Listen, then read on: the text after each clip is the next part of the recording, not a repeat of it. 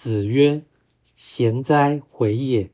一箪食，一瓢饮，在陋巷，人不堪其忧，回也不改其乐，贤哉，回也！”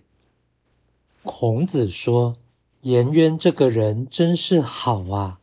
他吃的简单，喝的简单，住在陋巷，别人受不了这样的贫穷。”他却一直自得其乐。颜渊这个人真是好啊！道义阐释：贤哉是比一般人好，但不是优秀至极。一箪食，一瓢饮，显示吃的、喝的、用的都很简单，其修辞极佳。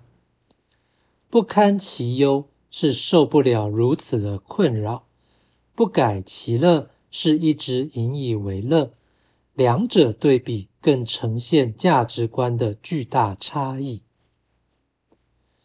本文再次显示孔子对颜渊的肯定，但同样的，此种肯定仍然是消极或相对的称赞。其意与其说是赞美颜渊，不如说是批判人性。颜渊在中国道学史上备受推崇，这实在有些溢美或错爱。这是因为凡人既敬仰孔子而不视其理，便一概认定圣人绝无情绪，简直不能相信孔子要骂人或讽刺。于是，孔子对弟子的因材施教评语。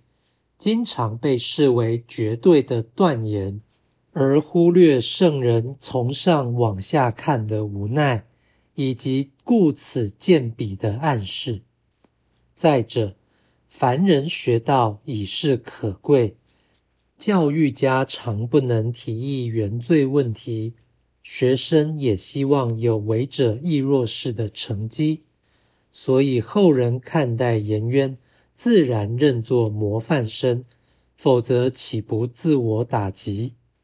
总之，美化颜渊是一种人性原罪的表现，这不是圣人所致，而是俗人所为。